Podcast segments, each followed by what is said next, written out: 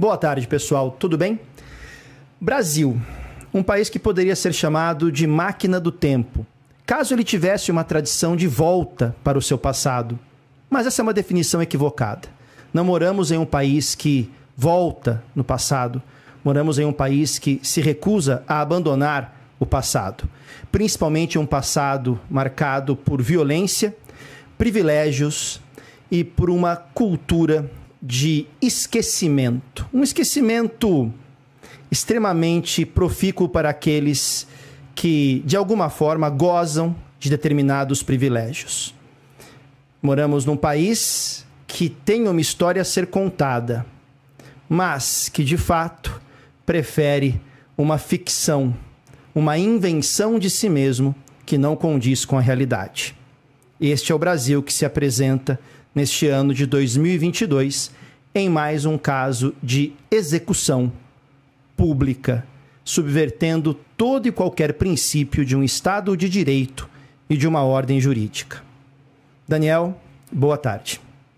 Boa tarde, Rodolfo. Boa tarde, pessoal. Hoje, como não podia deixar de ser, a gente traz a discussão, acho que todos né, viram essa, essa notícia que é terrível.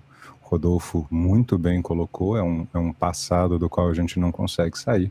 E foi o tema que a gente escolheu para trazer para o HO Notícias pela, pelo peso, pela quantidade de símbolos, por tudo que ele carrega, né, Rodolfo? Um tema difícil cheio de, de, de significados e ecos. Você colocou perfeitamente, de um passado que parece que não quer ir embora, não, não nos deixa sair dele também. E não é a primeira vez. Eh, na verdade, nesses 12 anos, 13 anos de história online, já perdi a conta de quantas vezes fizemos lives sobre temas como esse. Uhum. Me lembro que fizemos uma live, acho que foi em 2020, se não me engano, mas posso, claro, ser traído pelo tempo, porque nesses anos pandêmicos a densidade dos fatos e a alteração do nosso cotidiano nos leva também a perder um pouco a noção do tempo. Mas me lembro de uma live que fizemos e que começamos a live citando o nome de crianças mortas em ações, em comunidades. E há sempre alguns traços em comum quando falamos desse tipo de violência. E para a gente começar, encerrar essa introdução, é importante citar que aquilo que colocamos como um processo de justiça, um julgamento que respeita as normas do Estado de Direito, não é nenhum discurso que se alinha a uma visão política dita como radical. Pelo contrário. Quando falamos de um Estado de Direito, falamos de uma noção estritamente burguesa, de um direito burguês e que, ao estabelecer determinados limites para a ação do indivíduo no campo da justiça, como, por exemplo, proibindo o julgamento e a justiça com as próprias mãos, o linchamento, a execução sumária, visa garantir direitos. Então, antes que surja também algum tipo de fala nesse sentido, é importante que tenhamos em mente que o que se coloca no Brasil hoje é uma negação do mais básico elemento de um Estado de Direito, que é a garantia aos direitos fundamentais a todo e qualquer indivíduo na sociedade. Pois bem, feito isso, Daniel, é claro que estamos falando do caso da execução no Rio de Janeiro do Moise, congolês, que foi executado. Ele, ele não foi só assassinado, ele não foi morto, ele foi executado deliberadamente. É, ao que tudo indica, por um motivo que muitos estão qualificando como torpe. E aí há que se ter um cuidado também, pois quando falamos de pessoas que dependem do seu salário para sobreviver, qualquer, qualquer quantia é fundamental. Então, há uma série de questões que temos que pensar sobre isso. Mas esse é o tema.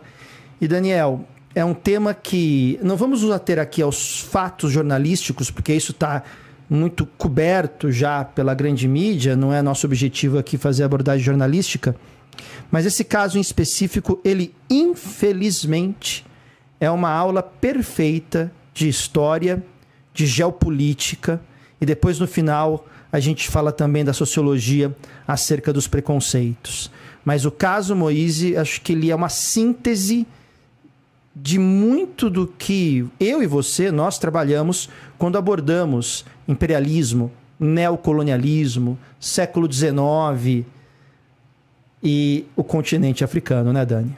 Sim, perfeita a sua colocação, Rods. Para quem está acompanhando, gente, a nossa linha de raciocínio, né, o, o fato do Moise ser congolês né, já vem carregado de história porque tem muito a ver com a história do continente africano em toda a sua diversidade, as muitas Áfricas que há no continente africano, de toda a violência que esse continente sofreu, que é a violência que trouxe a família dele para cá, e aí termina, né, com a violência que ele sofreu aqui, que é uma violência tão brasileira, né, tão, tão nossa nesse sentido. A gente diz que, que ele é um caso muito simbólico, por quê, gente? Porque o Congo é talvez a expressão maior, ou, ou certamente, de alguma forma, uma expressão muito particular do uh, imperialismo europeu do final do século XIX na África. O Congo foi colônia da Bélgica, mas não era exatamente uma colônia da Bélgica, né, Rhodes? Tinha uma questão bastante pessoal ali, né?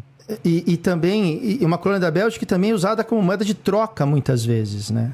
As próprias pretensões alemãs na região, a questão marroquina, a forma como o Congo é usado na questão marroquina, uh, e que expressa muito essa visão do século XIX de que tudo o que existe no continente africano é definido exclusivamente a partir dos interesses europeus. Aqui há que se ter um cuidado e um pouco de sociologia ajuda.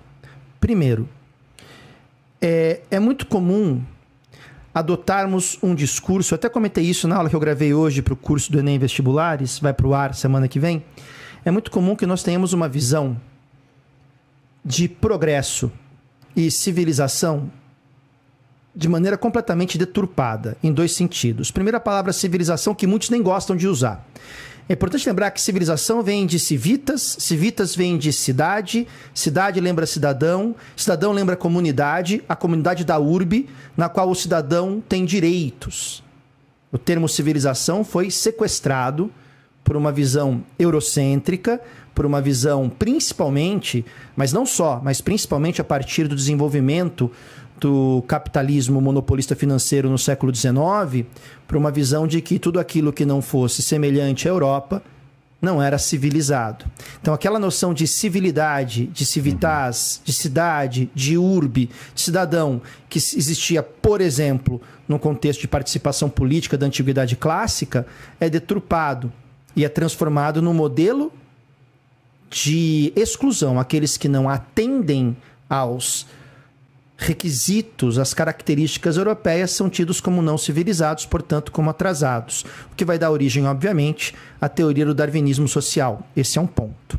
Segundo ponto, o continente africano é habitado por uma série de configurações étnicas, políticas, que não apresentam as mesmas tecnologias da Europa e, portanto, são atrasados. Aliás, esse argumento é usado por um autor, que eu não vou citar o nome aqui para não fazer propaganda dele, mas que é muito famoso hoje, em que em um trecho do seu, de um dos seus livros, do mais lido, cita exatamente isso, que a África perdeu o trem da história porque não desenvolveu as tecnologias que a Europa desenvolveu. É importante lembrar que, do ponto de vista antropológico, te... o termo tecnologia é relativo. Uhum.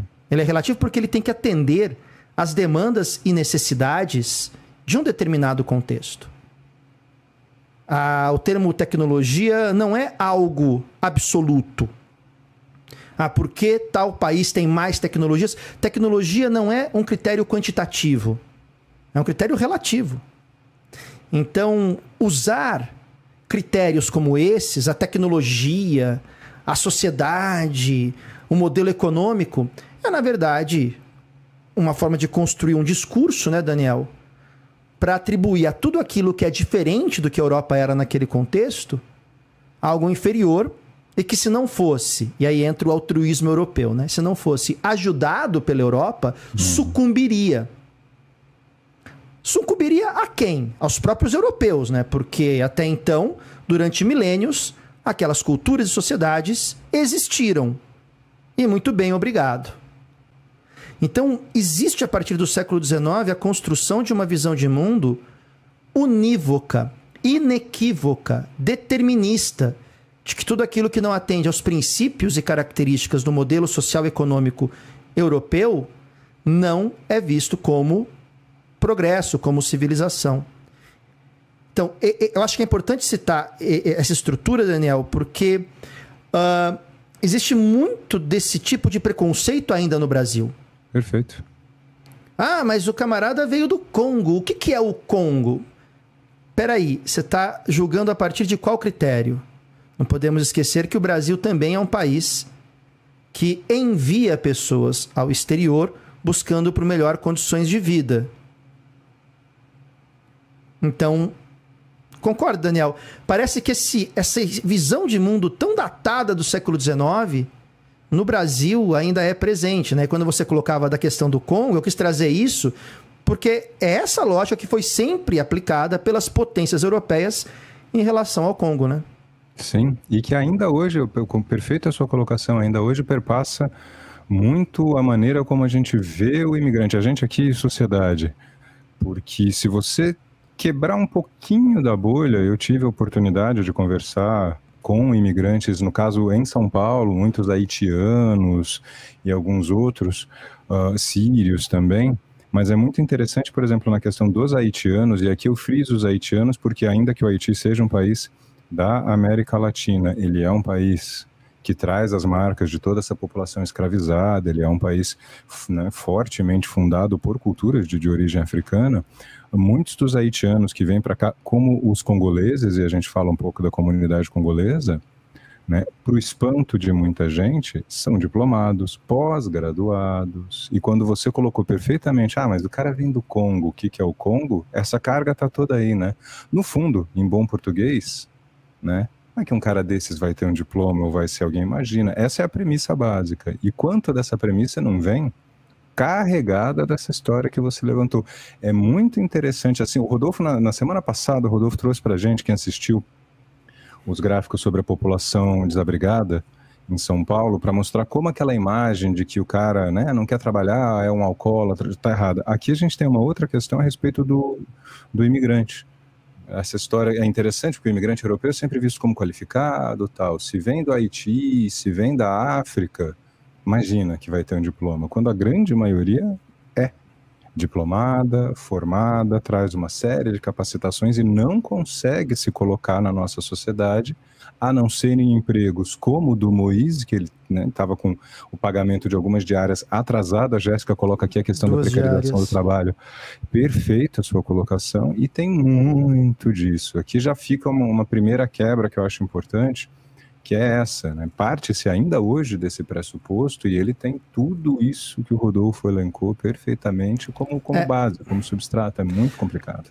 Porque na visão de formação social do Brasil, o, como o Brasil foi um país que adotou o escravismo como regime de trabalho por praticamente três séculos e meio, a ideia de que o estrangeiro negro africano é aquele que desempenha o seu trabalho como escravizado ainda é presente. É, exatamente, é o subemprego, né? É o serviçal. É. Então, no momento em que um congolês negro interpela o dono do, da barraca cobrando duas diárias de 200 reais, mesmo que inconscientemente, aqui eu não estou atribuindo um, um, um, processo de consciência plena, porque muito da herança cultural que nós temos ela é formada por tradição, e uhum. aquilo que é formado por tradição muitas vezes não é totalmente consciente, se manifesta, vem à tona. Isso não, não diminui em nada a gravidade. Pelo contrário, explicar não é diminuir a gravidade. Exatamente. Explicar é tentar mapear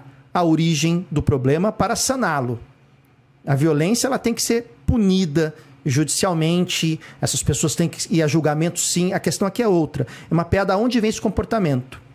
Provavelmente, se fosse uma pessoa de outra cor de pele, que não viesse do continente africano, provavelmente a reação não seria a mesma, porque existe no nosso substrato psicossocial nessa autoimagem que o brasileiro faz de si mesmo, uma leitura de que sim, a África é um continente. Para muitos é um país, não é um continente. É um continente atrasado, um repositório de pessoas que só servem para os trabalhos mais aviltantes e que recebem dinheiro porque foi abolida a escravidão. Essa é uma questão que habita a nossa consciência de brasileiro. Se não vejamos, quando há alguns anos entrou em debate e foi aprovada a legislação sobre as trabalhadoras domésticas, uhum. que passavam a ter direitos, como qualquer outro trabalhador para o CLT, eu e o Daniel vimos muitas pessoas que, detentoras de diplomas, enfim, tudo isso, falar o seguinte: é, o que, que é agora? Pô, já vai, vai querer ir pro teatro agora? Vai querer. Pô, já. Coloquei até ar-condicionado no quartinho que ela dorme lá, que é mais o quê? Tô mentindo, Daniel? É, come da mesma comida que a gente, que é mais o quê? Então, isso é a prova de que é algo transversal em nossa sociedade e que se é transversal, bom, sem contar a vez que num determinado ambiente coletivo, uma parte do jornal não estava disponível onde tinha que estar para que os convivas lessem, e a pessoa perguntou: cadê o jornal? Falei: ah, Fulano, que era quem trabalhava na limpeza do lugar, pegou para ler. Nossa, o que, que é agora? Pobre está querendo se informar? Ou então, quando Fernando Henrique Cardoso falou que agora pobre está usando até dentadura. Ele percebeu a caca que ele fez, falou: não, mas não é para dar risada, porque isso é que o pobre pode cuidar de si também ao falar, ele não percebe quando sai uma frase dessa. Então, esse ponto, Daniel, por isso que eu quis levantar esse Perfeito. ponto sociológico. Existe sim no Brasil um perfil psicossocial, portanto, muitas vezes inconsciente na pessoa, absolutamente racista, absolutamente escravocrata. Então, esse ponto. E, e, e claro, vamos chegar na xenofobia também que é uma xenofobia muito seletiva. É. Muito seletiva. Porque essa xenofobia ela está atrelada, quase fundida a essa estrutura racista. Então, o racismo não vai se manifestar como muita gente pensa que vai, da maneira como se manifestava no século XIX. Não. A sua estrutura permanece preenchida com conteúdos que muitas vezes são sutis, mas que nesse caso específico tenha a certeza de que o ato em si foi preenchido de um significado escravo só aprende levando no lombo. É o pelourinho que ainda existe. Não sei se você concorda, mas acho que sociologicamente essa é a contribuição que eu posso dar aqui. Eu acho perfeito, porque é, é muito simbólico. A gente começou a live falando dos simbolismos, eu acho que você elencou perfeitamente o quanto tem nessa questão, né, o pessoal no chat colaborou, trouxe a questão também né, da precarização do trabalho que entra no, né, em todos os pontos que você levantou. O caso do Moise é extremamente emblemático de tudo isso e de relações uh, históricas de, de longa data e internacionais também. A gente trouxe para vocês um, um resumo rápido disso, gente, para depois voltar para esse ponto da nossa sociedade que precisa ser debatido, mas o porquê de ser tão uh, simbólico. O Congo, como a gente dizia, ele foi colônia belga, ele foi posse pessoal do Leopoldo da Bélgica por uhum. muito tempo. Foi um dos locais, e olha que é difícil de fazer essa lista, em que as barbaridades cometidas pelos colonizadores foram mais graves, havia uma, uma, uma coisa de cortar as mãos de todo mundo que se rebelava contra esse domínio. Tá? É um país, então, que já vem marcado por toda essa questão e como toda Uh, né, toda a África, e aí sim a gente pode, neste sentido, generalizar o continente africano, tem suas fronteiras definidas né, por uma imposição externa, que obviamente não olha para as culturas locais por todos os pontos que o Rodolfo brilhantemente levantou, não são é quase como se não fossem culturas, não são culturas que devam ser respeitadas, então a gente divide. Acho que quem já estudou século XIX colonização da África conhece bem essa história. Uma independência em 1960 mergulha-se numa guerra civil que leva a uma ditadura, ditadura do Mobutu. E aqui antes que se levante essa questão como que para justificar uma ditadura fortemente apoiada por interesses externos, Se não, você cai numa leitura também racista, ah, mas também está vendo, na hora que fica independente já vira uma ditadura. Estuda melhor quem está por trás, a riqueza mineral do Congo, o quanto esse país interessa a grandes empresas, o quanto interessava um dos nossos no poder. A gente não vai entrar nos detalhes dessas ditaduras, mas é só para vocês entenderem como Moisés é simbólico. Aí você tem né, essa ditadura vai até 97, ela termina também com um conflito que veio se agravando por causa da questão dos Tutsis em, em Ruanda, em 94, e os países são vizinhos, e, e a instabilidade étnica de um lado transborda para o outro, porque na verdade são as mesmas etnias divididas né, à força pela colonização estrangeira, e uma nova guerra civil que vem oficialmente até 2003, que mata 6 milhões de pessoas. Uh, esta é a maior quantidade de mortos oficiais numa guerra depois da Segunda Guerra Mundial. Eu ia falar, o número bate com os dados do Holocausto e do extermínio sistemático de judeus perfeito, nos campos de perfeito. extermínio. Exatamente, é nessa escala, gente. E eu falo oficialmente 2003 por quê? Porque em 2003 foi né, uh, assinado um acordo, mas esse acordo não impede que a violência continue acontecendo fora do radar ou num nível pequeno entre vários agentes, não é o nosso foco não é a crise do Congo, mas é desta violência que a família do Moïse fugiu quando veio para o Brasil em 2011. Então, na verdade, você tem toda uma estrutura que expulsa Exato. Né? Se, se, se essas pessoas não são arrancadas da sua terra para serem escravas, elas são expulsas por uma violência que não é do nada, ela não é uma violência que não tem história. Para daí chegar no Brasil e enfrentar o que ele enfrentou. Só para concluir, para vocês terem uma noção, o Congo Tá, ah, se você for procurar literatura na época do Mobutu, talvez você deva procurar por Zaire, porque o nome do país Isso. foi Congo, virou Zaire e voltou a ser Congo. Tá, esse é o antigo Zaire, dependendo de, de quando você estudou, esse é o Zaire. O Congo é o sexto país com a maior população de refugiados, no, no, no, sentido que a ONU, esse é o relatório da ONU do ano passado, tá, gente? Ainda não saiu desse ano, ele é publicado todo 18 de junho.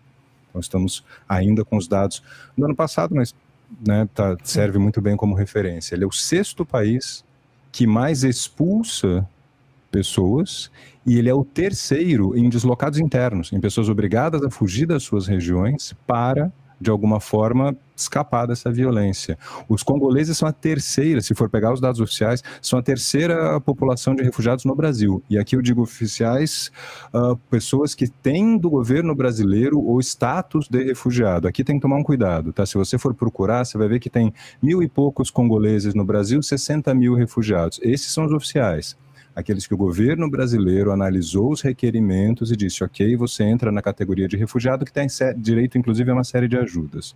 Além disso, tem as pessoas que aqui estão, ficam, mas não são refugiadas na lei, são imigrantes e não têm essa assistência. Os congoleses são a terceira população refugiada no Brasil. Então, olha que história tem por trás disso tudo. Né? É um resumo de toda a violência que o continente africano sofreu e ainda sofre para daí chegar aqui no Brasil, né, Rods? E acabar assim. E acaba assim de uma forma muito. Me falta um adjetivo agora, mas enfim. Primeiro, é, é, é crônica de. É, é, horrível que eu vou falar, mas é o título da crônica de uma morte anunciada, se não a do Moise, de tantos outros. Uhum.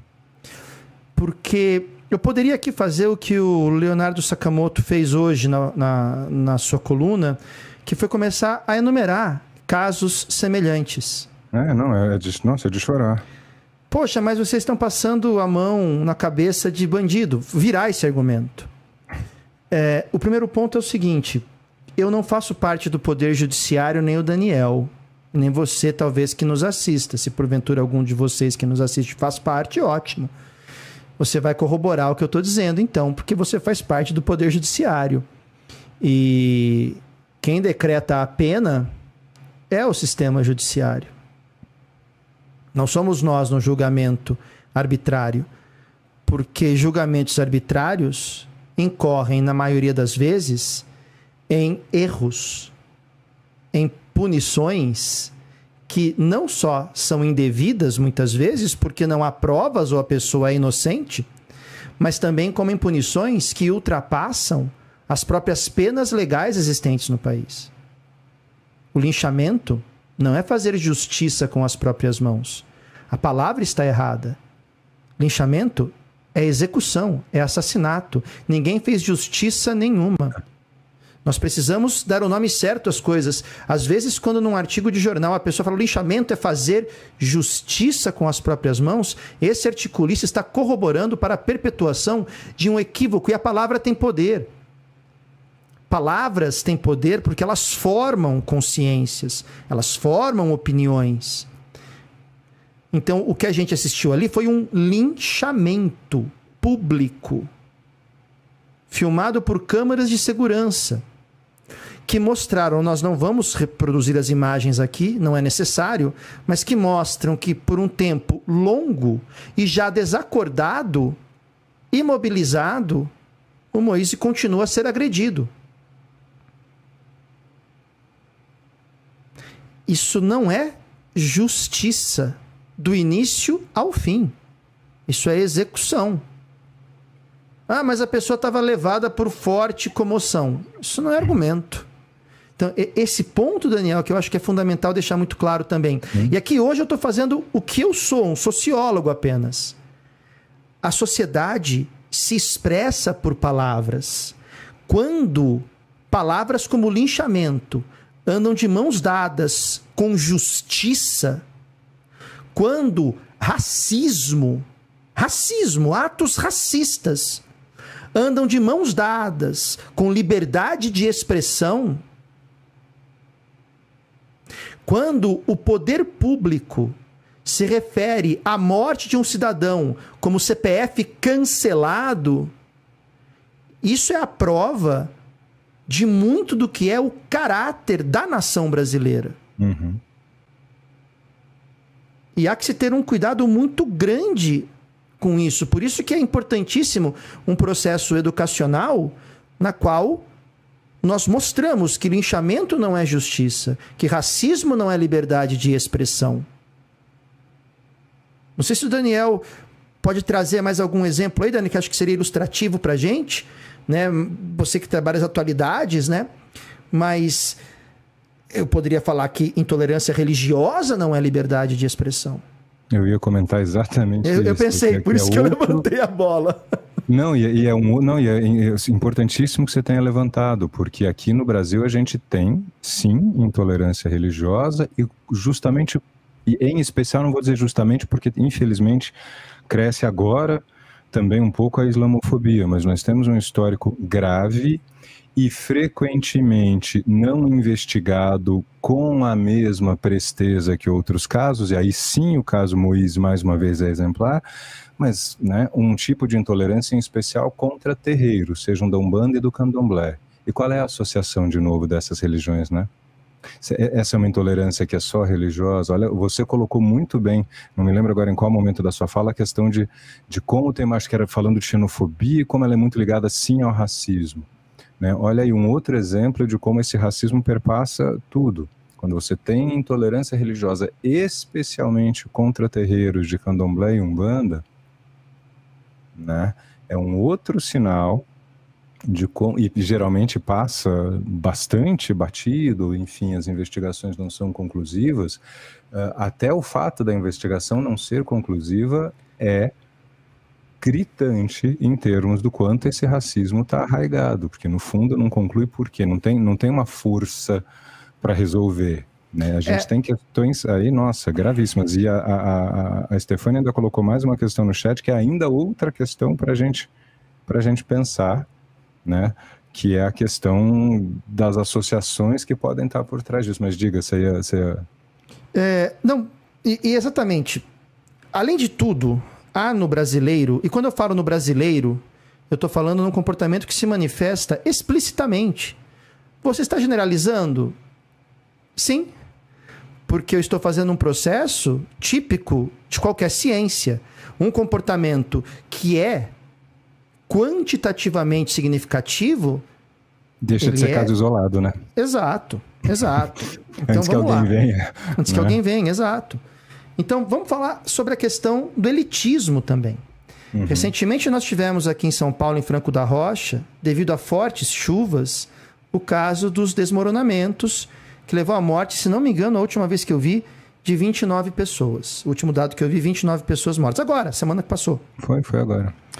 Muito bem. Lendo sobre e buscando um pouquinho mais de informações sobre o tema, eu vi que o atual governo do estado de São Paulo investiu, se não me engano, um quarto da verba destinada às obras de contenção de enchentes. Um quarto. A verba já está designada. Aprovado. Só precisa executar o orçamento. O governo do estado de São Paulo. Muito bem, esse é um ponto. Houve uma outra fala, por exemplo, dizendo que quem morava lá não teve visão de futuro. Ah, essa é ótima.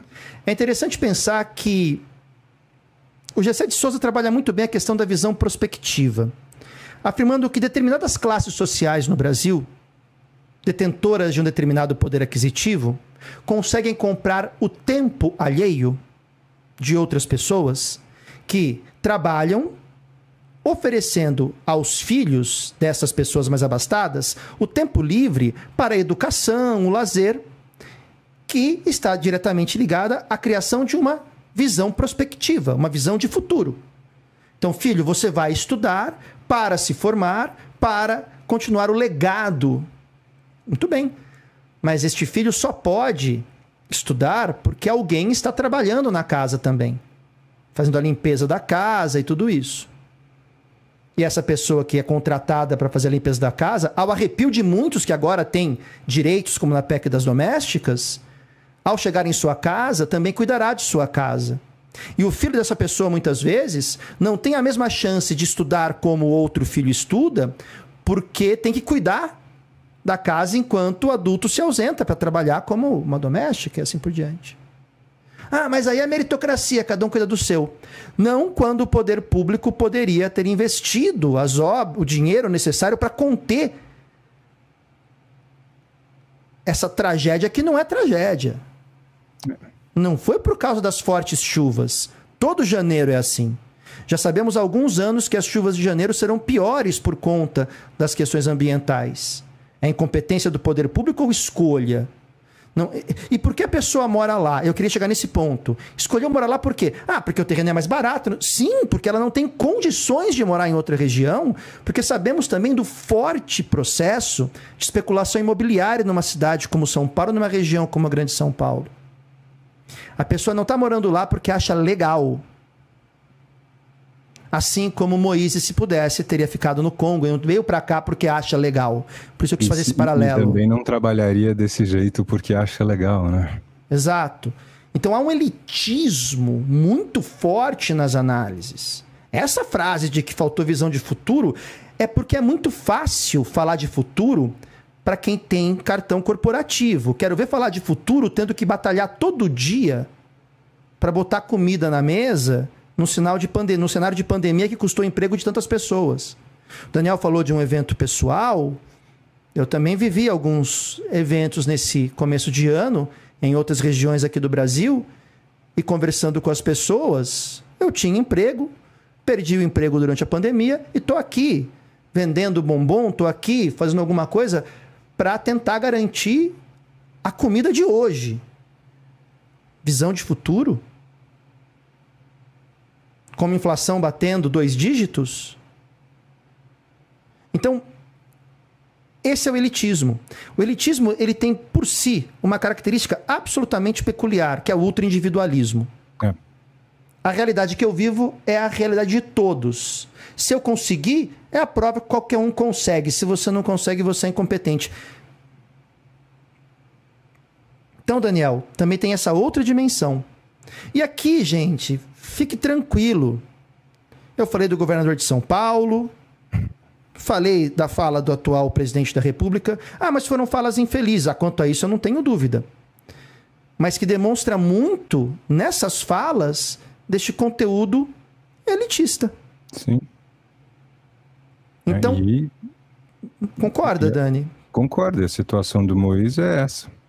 com o diferencial de que ele era imigrante, mas é alguém que estava vivendo uma relação de trabalho, porque houve comentários a esse respeito, né? Pô, mas né, por causa de 200 reais e não sei o que, gente, tem que ser muito descolado da realidade né, para soltar uma dessa. E aí você percebe, quer dizer, se ele estava indo cobrar em dinheiro de áreas atrasadas, gente, olha tudo o que isso mostra a respeito, sim, como foi muito bem colocado aqui, da precarização das relações. O caso dele é simbólico em todos os níveis.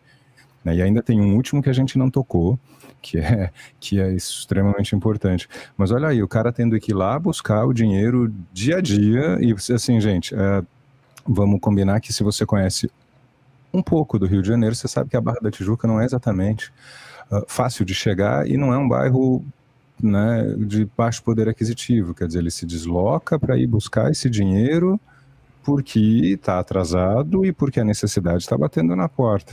Senão Daniel, eh, desculpa, eu me lembro de uma letra do Cazuza chamada Um Trem para as Estrelas, em que ele fala Sim. assim: num trem para as estrelas depois do navio negreiro outras correntezas. E ele fala isso em relação ao povo que espera no ponto de ônibus para ir trabalhar, uhum. que ele vê da sacada do apartamento dele na Zona Sul.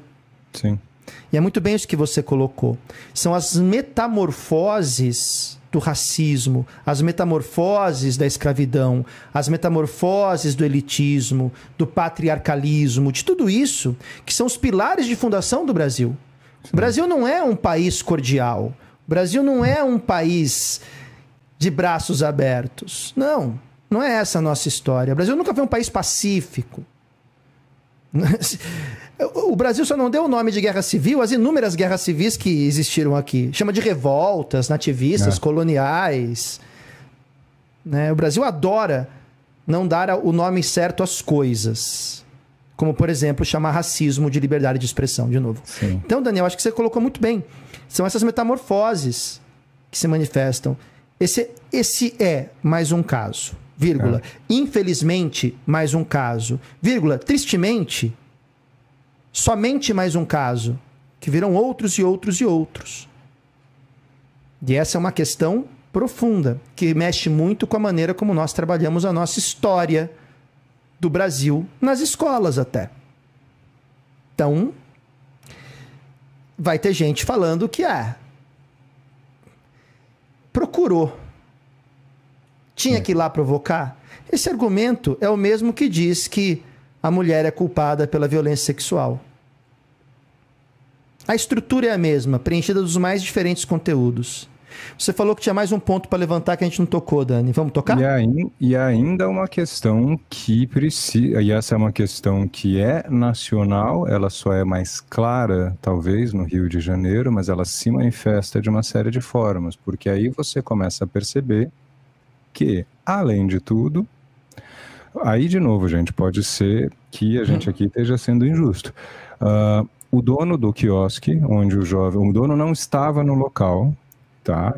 Né? Os agressores estavam lá. O dono do quiosque é um cabo da polícia militar que recebe 4 mil reais por mês. A denúncia é de que tem aí algo de errado. E aí já apareceu a palavra aqui no chat, a questão das milícias no Rio de Janeiro, porque é bastante improvável com o salário de cabo da Polícia Militar que se consiga né, comprar o ponto e fazer todos os investimentos para ter um quiosque numa praia da Barra da Tijuca, no Rio de Janeiro, que é uma área nobre, nobilíssima. Né? E é o tipo de atividade muito afeito à lavagem de dinheiro de origem ilícita. E fica ainda mais estranho porque a família do Moisés foi procurada, essa denúncia está hoje nos jornais, por policiais militares, depois de fazer a denúncia. E assim, de novo, a, a polícia tem uma série de funções, mas a polícia não procura assim, deste jeito, a família de alguém. Você tem, tem um sistema jurídico que não funciona dessa forma.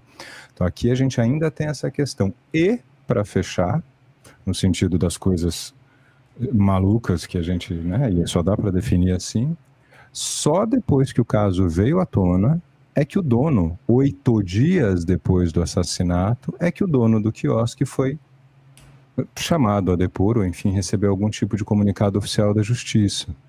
Oito dias depois, cabo da polícia, salário de 4 mil, tudo nessa história, da história do Congo a todo esse racismo que o Rodolfo brilhantemente colocou aqui, o elitismo, até o dono do quiosque, tudo nessa história vem com uma carga impressionante. O caso do Moisés é, é um, é, é, um absurdo de, do começo ao fim, assim. E ainda tem essa última informação sobre o dono e que aí é algo que, que a gente precisa encarar. E aqui antes de novo que mais uma vez, né, só para já preparar a gente. Ninguém aqui está dizendo que a polícia tem que acabar. A banda podre da polícia, sim. Polícia é uma necessidade, polícia tem uma série de funções, polícia. O que não pode é a polícia ser criminosa. Quando se fala de desmilitarização, não é acabar com a polícia. É, por exemplo, acabar com o fato de ser uma corporação militar que tem julgamentos e mecanismos externos à sociedade civil. Quando se fala de reforma da polícia, Tá? É claro que se a minha casa for invadida, deixa eu deixar isso bem claro, a gente já teve essa discussão em outros momentos, né, Rods? Eu vou chamar a polícia e é evidente que eu espero que ela venha. É, claro, o que não pode é não conseguir diferenciar a polícia do criminoso. E isso é algo que a gente tem visto bastante em uma série de questões. Então ainda tem esse elemento, né, Rods, que também mostra mais um monte de coisas da nossa sociedade, né? Se há suspeitas, essas suspeitas devem ser investigadas e elucidadas. É um papel investigativo da polícia também. Que a Polícia Civil faça todo o seu processo investigativo. Simples assim. Há suspeitas? Investiga-se. As suspeitas são, são contundentes, são fortes, são robustas? Investiga-se. É, ninguém é culpado por suspeita e ninguém é inocente por antecedência. Todo uhum. mundo é inocente até que se prove o contrário. Perfeito. Há suspeitas? Investiga-se. Não há provas? Ótimo. Tá tudo bem. Né? O que o Daniel colocou aqui é que hoje nas reportagens levantam-se essas suspeitas. São fatos estranhos. É o famoso as contas não fecham. É. As contas que fecham são as estatísticas de sempre: de quem morre mais, de quem é mais executado, de quem é mais vítima de bala perdida. Odeio o termo bala perdida, que nem morador de rua. Não existe bala perdida. bala perdida. Alguém dispara assim, ah, vou disparar isso aqui, né?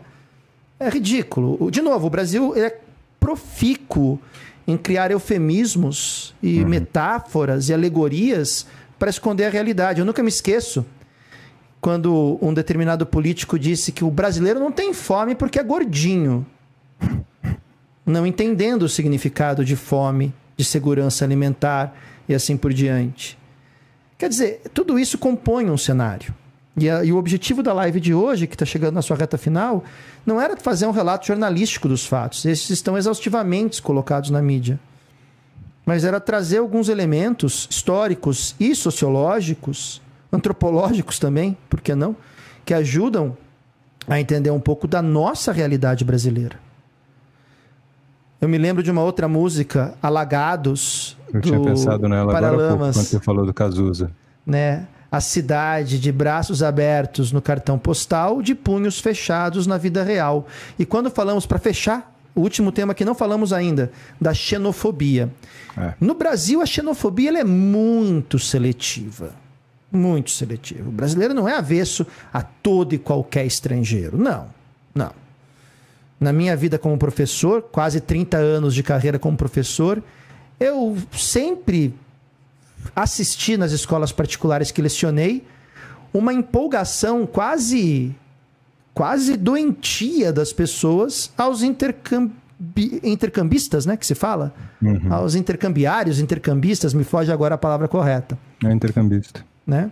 Inclusive, eu me lembro de uma vez em que teve um intercambista, uma intercambista da região de Kamchatka, lá da ponta da Rússia, que Nossa, foi para Bauru. Do outro lado. Do outro lado, Kamchatka. E ela chegou no Brasil para aprender português, mas ela chegou falando inglês. E todo mundo só queria falar inglês com ela, e ela me confidenciou. Eu dei aula para ela. Ela falou assim: Eu não entendo vocês, eu quero aprender a língua de vocês e ninguém gosta de falar português comigo aqui. E a gente sabe que isso é um exemplo típico de um capital, vou usar Bourdieu agora, de um capital cultural que é ligado a uma determinada camada da sociedade que usa esse capital cultural como elemento de distinção. Uhum. O falar inglês. E quando eu estou falando isso para vocês, era 1900, era 2001, há 21 anos. Era, era um Brasil bem diferente do de hoje. Então, por que você gosta de falar o inglês? Que é um dos exemplos clássicos de uma colunista, nem sei se é viva ainda, porque faz muito tempo isso, que no estado de São Paulo ou na Folha, me foge agora, mas acho que foi estado, tem a cara do estado, isso não pode ser só Folha. Falou que estava chato viajar para Nova York, porque agora ela tinha que dividir o voo com a empregada doméstica dela. Essa, Perdeu essa, o glamour. Essa, essa, essa coluna é de 2006. 2006. Ela não tinha mais, então, o capital social necessário para que ela exercesse a sua posição de distinção. Tá lá no livro A Distinção do Pierre Bourdieu, tá aqui na estante, ó, tô nele daqui. Pronto.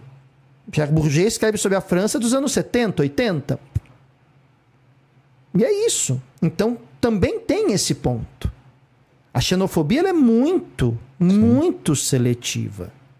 Ela tem cor, ela tem origem, né, da onde a pessoa veio, língua que a pessoa fala, vídeos haitianos, vide os congoleses. Tem, já, vide... já tem, um, tem um estudo aqui, ele ainda não está concluído, ele está em andamento, eu estou acompanhando sobre o quanto o, o sírio é melhor recebido do que o haitiano. E vejam que o sírio carrega uh, o, o, preconceito muitas vezes de ser muçulmano, mas ainda assim e aí vamos pôr em bom português, porque o Ciro é branco. é, falar português, claro, né? É? Uh, mesmo com a questão da islamofobia que existe, uh, tem um estudo nesse sentido que que está tá sendo desenvolvido é muito interessante, assim, em porcentagem, uh, qual é a, a chance, dadas as mesmas condições, no sentido de ser na mesma cidade, graduação que cada um tem, diplomas tal, quanto o imigrante, o refugiado, muitas vezes sírio, consegue um emprego melhor e mais rápido do que o haitiano, ou o congolês, ou enfim, o angolano. Há uma comunidade angolana expressiva no Brasil também, até pela questão da, da língua. É. E aí você vê perfeitamente é, todos esses elementos que, que você também colocou. Exato. É um choque para muitos brasileiros que sofrem preconceito lá fora, que não entendem como ele, branco, pode sofrer preconceito lá fora. E ele não entende que essa fala dele é absolutamente racista. Né? Então, a gente vai encerrando por aqui, deixando essas reflexões. A Stefânia pediu. So... Stefânia, eu não me lembro desse livro. É, teria que fazer um esforço aqui para lembrar o livro que ela me pede a referência. Teria que ver. Se você puder me, me lembrar em qual live que foi alguma coisa, eu tento buscar, porque de cabeça eu não me lembro. Não sei se o Daniel se lembra também. Não, eu já tinha visto a pergunta, também não, também não. Talvez, inclusive, Stefânia, uh, tem que, se você conseguir lembrar onde foi, porque às vezes alguém menciona no, no chat e a gente, a gente faz o comentário é. em cima. Porque o, nem sempre a referência é nossa, mas ela, as colaborações do chat são sempre muito bacanas. E às vezes vem de alguém e a gente acaba misturando no, na fala também. Eu não me lembro, eu não, não tenho nada específico sobre isso. É, de cabeça não me vem nada à mente também. Enfim, é isso. Pessoal, lembrando que o nosso curso Enem Vestibular já está no ar para o pessoal do Clube do HO e da nossa plataforma. Essa semana foi a semana do simulado HO. Semana que vem as aulas voltam a todo vapor, a partir de segunda-feira às 8 da manhã, atualidades. Terça, 8 da manhã, História Geral. Quarta, História do Brasil. Quinta, Sociologia, que alterna com Filosofia, né? William, América Espanhola, se você é membro do Clube do HO, ela tá na playlist de história geral. Na uhum. playlist aberta, só que ela é exclusiva para os membros. Acessa lá, tá bom? Ou, ou, pesquisa, tá? Vai no, na lupa, coloca América Espanhola e dá uma pesquisada.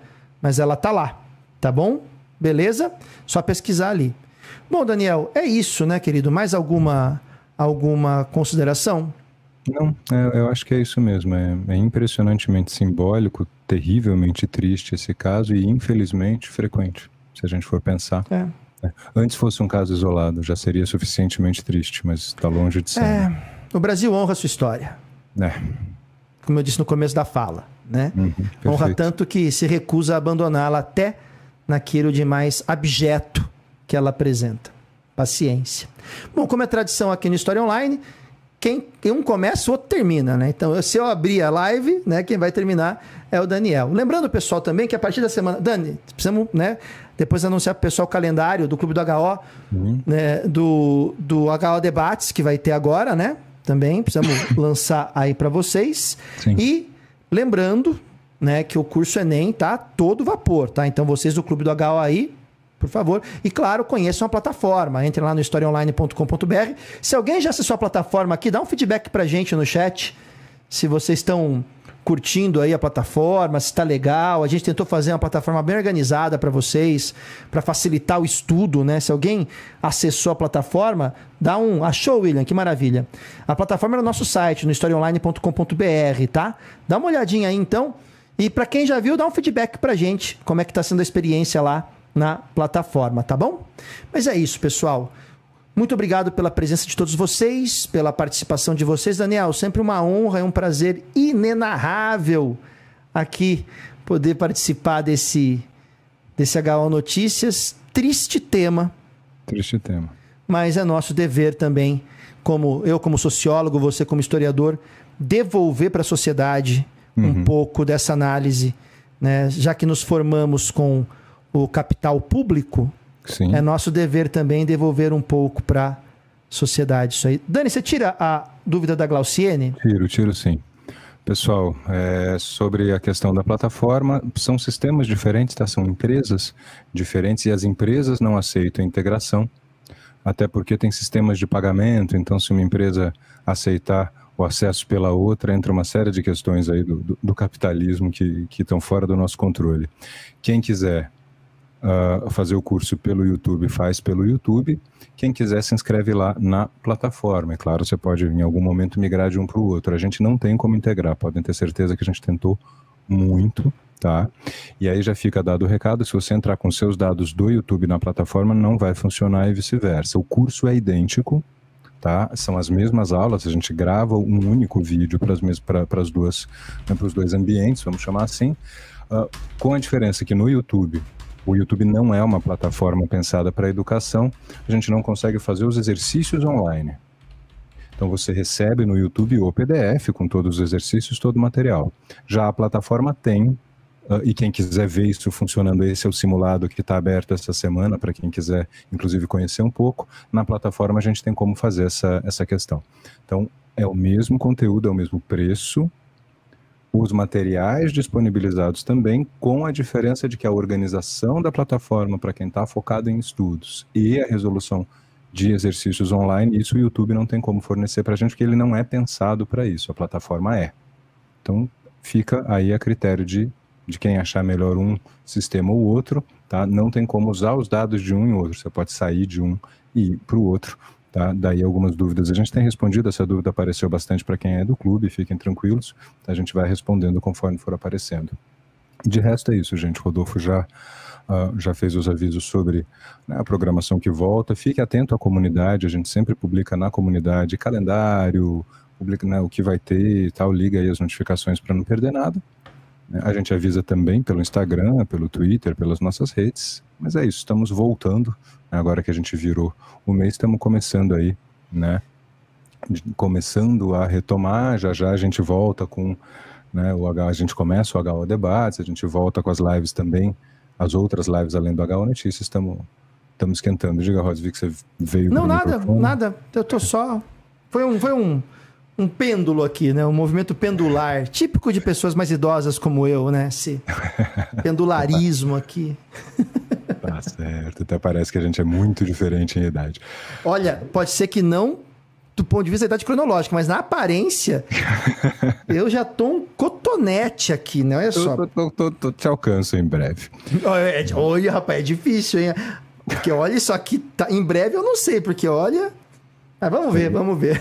Veremos. Quem, quem nos acompanhar verá. É isso, gente. Não tem como terminar uma live sobre um tema pesado desse de uma forma que não seja também né, séria como o tema merece. Tá? A gente quis trazer para vocês esse percurso, essa análise, né, justamente para contribuir com essa discussão e mostrar o quanto ela tem de simbólico. Fiquem conosco, venham conhecer a plataforma. Se você está chegando agora, vem conhecer também a parte aberta do nosso canal, tem muita, muita, muita coisa né, aberta, tá bom? Quem quiser. Só, só para. Uh, Valéria, só rapidinho, a gente acabou de responder, Valéria, são dois sistemas diferentes, tá? É. Valéria que tá com a gente aqui, olha, já tá com o selinho vermelho lá, né? Grande Valéria. São dois sistemas diferentes. Volta um pouquinho na live, Valéria, que a gente comentou há 4, 5 minutos é. sobre isso, tá bom? E aí tem uma explicaçãozinha. E tem também uma live, o Novidades, Novidades para 2022, 2022, que a gente falou para vocês como funciona tudo isso, tá bom? Desculpe te interromper, Dani, só para. Imagina, imagina. E um tá abraço, certo. Valéria. Que bom te ver por aqui, querida. Essa, essa dúvida é super, é super comum, né? Então é importante que a gente mencione. Mas é isso, gente. Por hoje ficamos por aqui. Estamos com quase uma hora de transmissão já. Tá? O HO Notícias agora é nesse horário, quintas-feiras às 17 E a gente vai postando para vocês as novidades. Irmão, sempre uma honra dividir esse espaço com você e aprender com você também. Eu é acho recíproco. O, o, olhar da sociologia eu acho sensacional, é extremamente enriquecedor. E vocês todos que estão conosco também, gente, de coração, muito obrigado. Ariela, que está sempre nos bastidores, super importante para o andamento do HO também. Fica aqui registrada a nossa gratidão à, à dona Ariela, a poderosa Ariela. Muito obrigado, gente. Até a próxima. Nos vemos aqui pelo HO. Tchau para vocês.